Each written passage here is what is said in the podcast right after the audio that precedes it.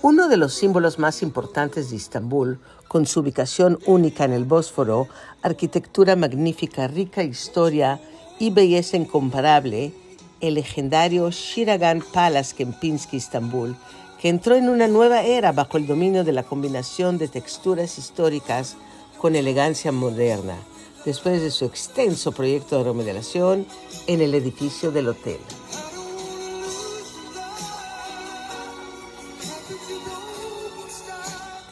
Siragan Palace Kempinski Istambul, que es la dirección indispensable de viajeros distinguidos de todo el mundo, con su magnífica nobleza y ubicación única, invita a sus huéspedes a un emocionante viaje entre el pasado y el futuro después del proceso de rediseño en el edificio del hotel, la entrada, el vestíbulo, las habitaciones, las suites y los nuevos restaurantes, cuyos detalles han sido rediseñados inspirándose en la historia y la arquitectura del Palacio de Shiragan. Desafían el tiempo con sus estilos admirables. Administrado por Kempinski, el grupo hotelero de lujo más antiguo de Europa, Shiragan Palace Kempinski Istanbul evoluciona todo el edificio del hotel hacia una experiencia aún más impresionante, con una transformación poética, con el rediseño de la entrada del hotel, el vestíbulo, las habitaciones, las suites, los detalles más elegantes y magníficos de arte otomano enfatizan la unidad perfecta de la textura histórica con la perspectiva contemporánea.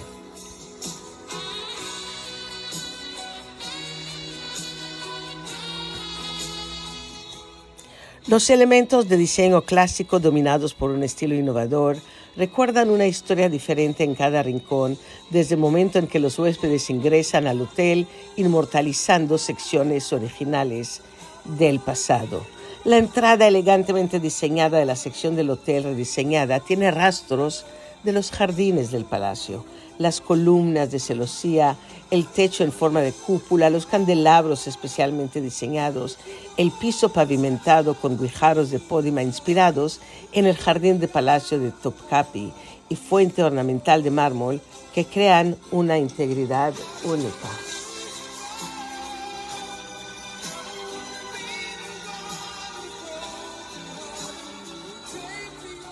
El único palacio y hotel imperial otomano en el Bósforo que alguna vez albergó a sultanes, el Palacio de Shiragan tiene un patrimonio que se remonta al siglo XVII.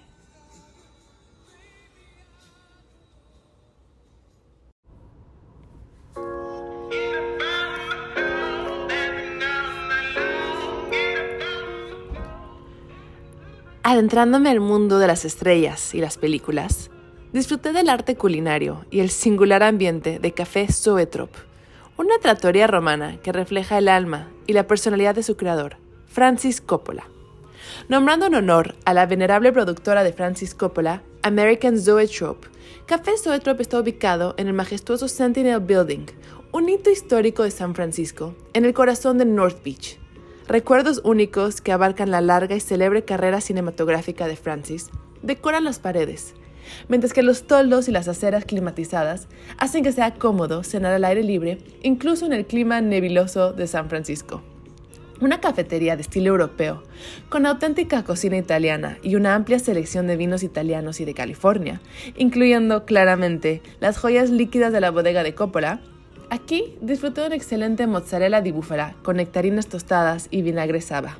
Degusté el linguine alle vongole, elaborado con vino blanco, almejas frescas, perejil y hojuelas de pimiento rojo, una receta tradicional que me remonta a la costa de Italia.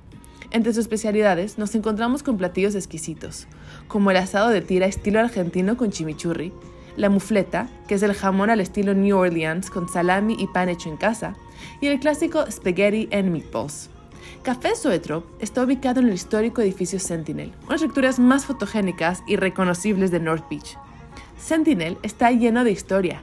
En 1906 comenzó su construcción y todavía era solamente un esqueleto cuando ocurrió el terremoto, pero milagrosamente sobrevivió y se convirtió al año siguiente. La planta baja fue originalmente el punto de acceso a un restaurante subterráneo muy popular, Caesar's Grill, que dice ser el lugar de nacimiento de la ensalada César. Este restaurante fue cerrado durante la prohibición por violar las leyes contra el alcohol. Después de que Caesar cerró, un bar clandestino pero popular llamado Neptune's Grotto se quedó fuera del sótano. Durante la Gran Depresión de la década de 1930, el edificio comenzó a declinar en forma y apariencia. El movimiento bohemio comenzó a instalarse en el edificio. Los empresarios y los negocios corporativos ilegales fueron reemplazados por escritores y artistas que a menudo vivían y trabajaban en el edificio. En 1949, el local de North Beach Eric Big Daddy Nord sembró las semillas de un club nocturno que alcanzaría una gran fama en el espacio en el que había estado Caesars. Al ver el potencial del club, Enrico Banducci compró el Club de Nord en 1951 con 800 dólares que le había prestado un amigo. Floreció aquí hasta 1953, cuando fueron desalojados por el jefe de bomberos y se trasladaron a las excavaciones más famosas en Jackson Street. En 1958, un empresario holandés compró el edificio como inversión a instancias de su arquitecto. Hizo amplias renovaciones al edificio y un año y medio después fue vendido y le cambiaron el nombre a Columbus Tower. Muchos otros músicos y grupos musicales utilizaron este estudio, incluyendo The Grateful Dead. Francis Ford Coppola compró el edificio en 1972 para que fuera la sede de su productora American Zoetrope. Varias de sus películas, incluidas El Padrino 2, 3, Apocalypse Now, Los Forasteros y Drácula, fueron escritas, editadas o mezcladas con sonido dentro de estas paredes. Café Zoetrope, inaugurado en 1999, fue creado con mucho pensamiento de Coppola. Muchos de los elementos del menú son sus propias recetas, y el ambiente europeo es algo que se cultivó. Una ventana a su mente creativa que nos invita a disfrutar de excelente gastronomía tradicional en un espacio cargado de historia.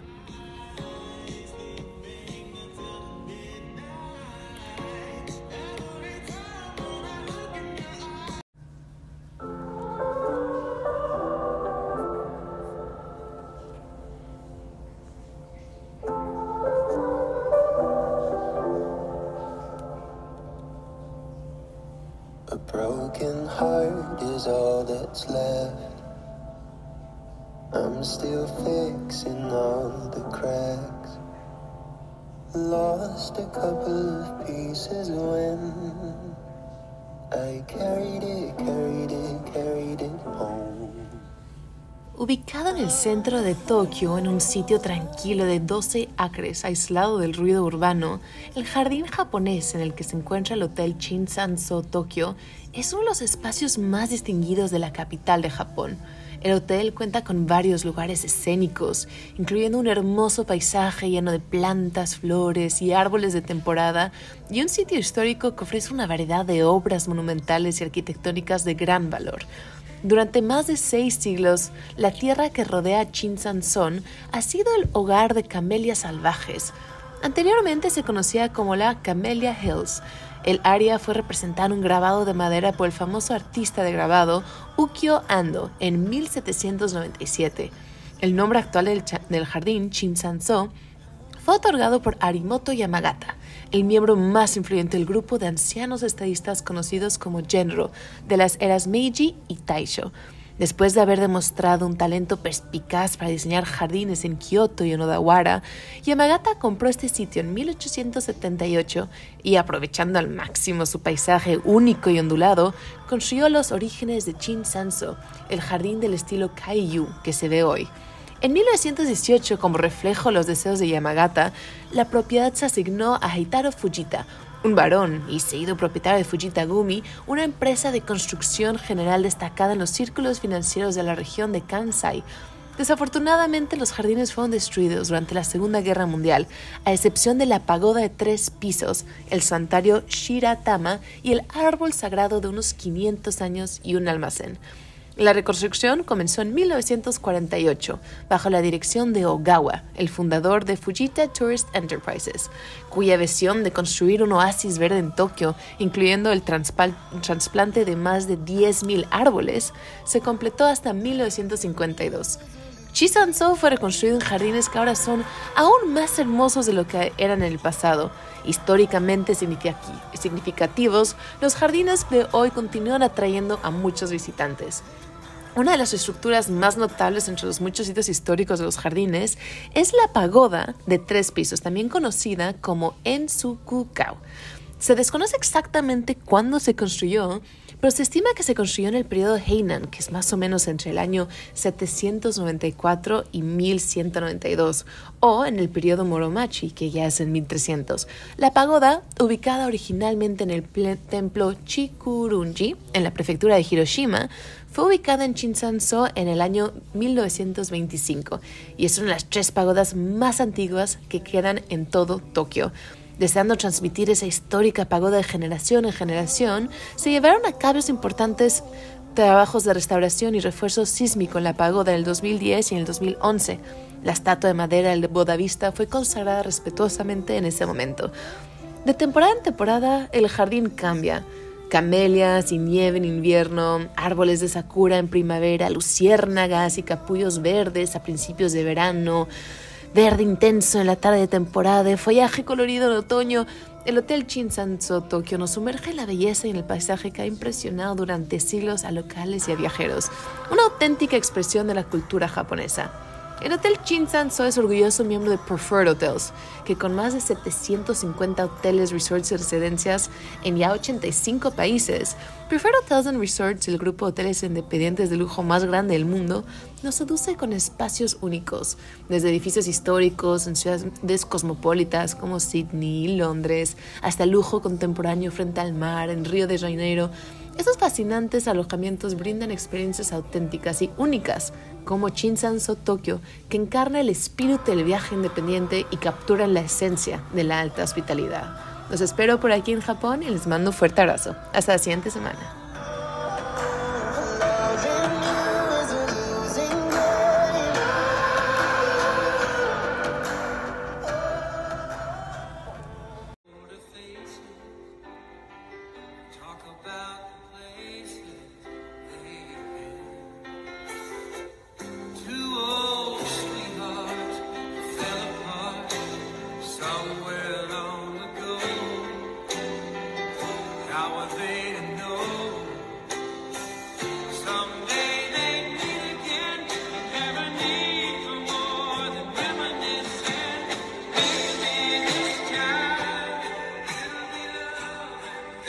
Con Fly Across, nuestro sueño de ser dueños de un avión se puede volver realidad.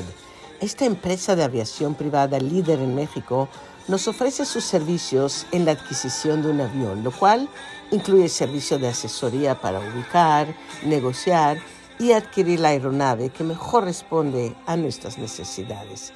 También nos apoya con el brokerage, promueven la aeronave del cliente en el mercado internacional, desde la evaluación del activo hasta cerrar la operación. Existe la opción de intercambio de aeronaves, aeronaves y trading.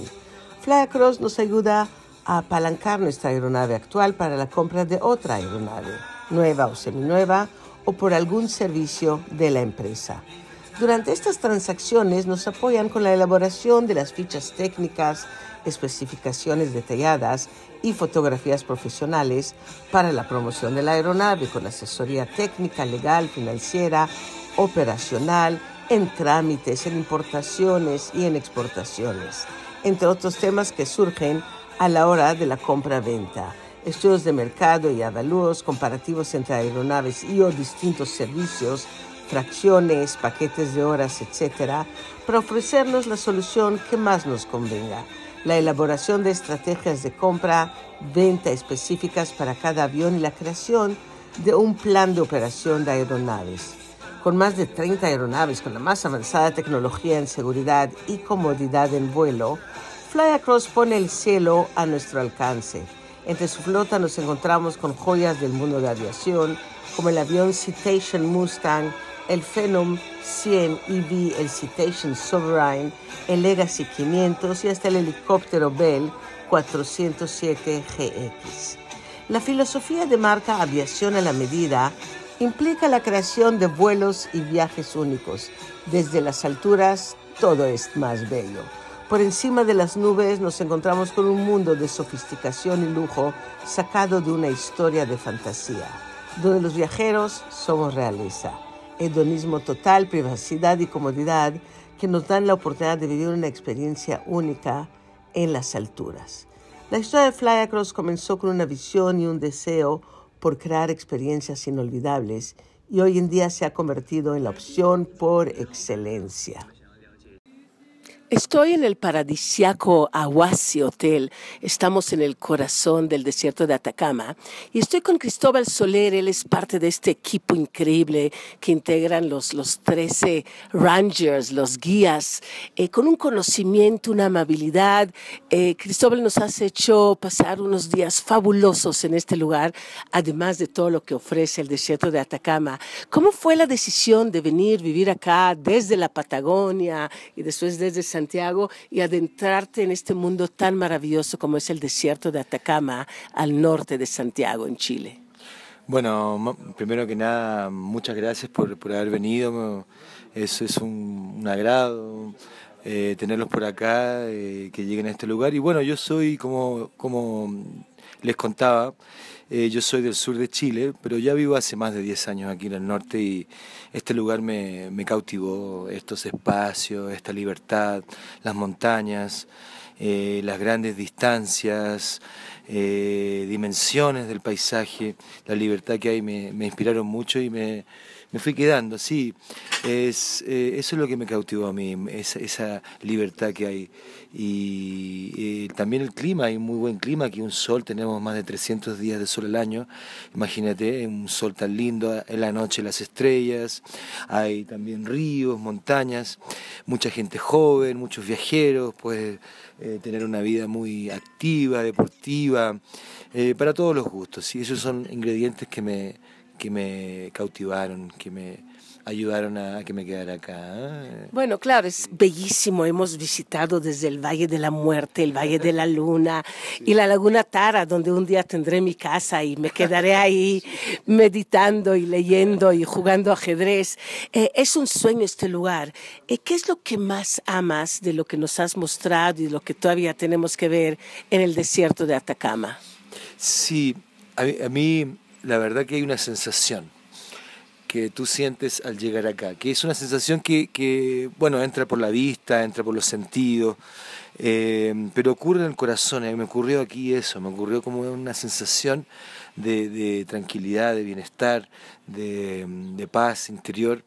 Eso es lo que me cautivó, eso es lo que me, me hace sentirme bien, lo que me hace quedar acá. Eh, me he ido de San Pedro, hay un momento que uno, de repente uno sigue la vida con proyectos, es un pueblo pequeño, está en las montañas, acá en el desierto, pero hay un momento dado que uno dice, decide irse, ¿no? Me, ocurrió a mí, pero mm, al tiempo añoraba mucho San Pedro, lo extrañaba, quería volver, quería terminar rápido ese proyecto y volver.